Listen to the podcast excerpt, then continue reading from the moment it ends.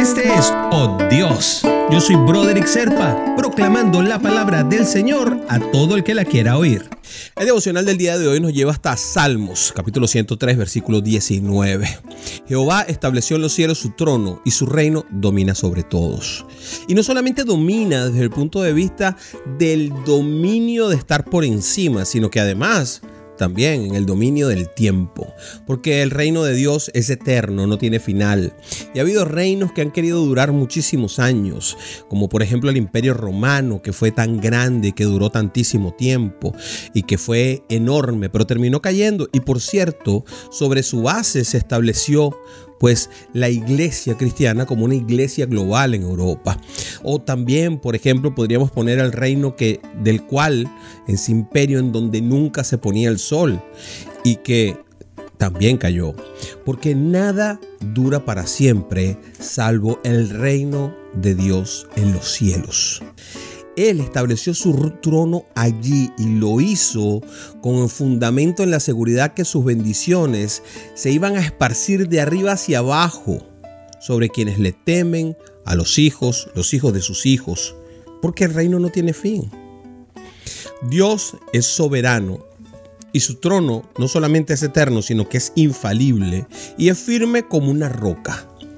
No vacila, no cambia se mantiene, tiene una forma, un estilo de gobierno.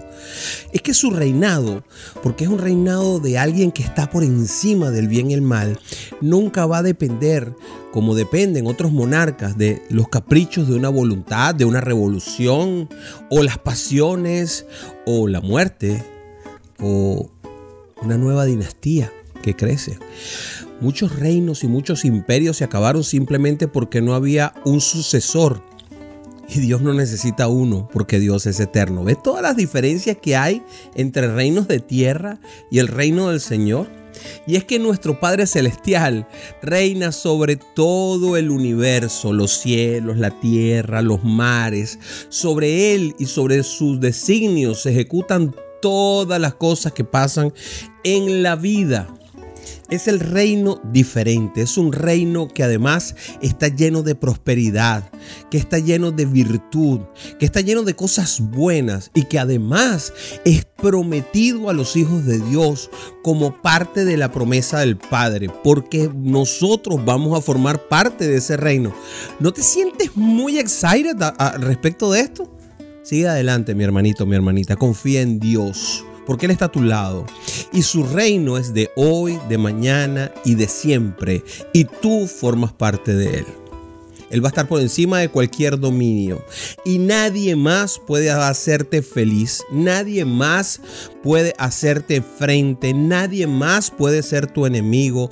Nadie más va a impedir tu avance porque tú estás en el espacio correcto que es el reino del Señor.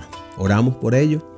Gracias papá, porque aunque todo parezca derrumbarse a mi alrededor, aunque yo me sienta vencido, aunque no tenga esperanzas, esté deprimido, las pruebas de la vida me estén dando batazos por todas partes, yo puedo tener certeza de que tú estás en control porque tú eres el rey de todo y estás a cargo de todas las cosas.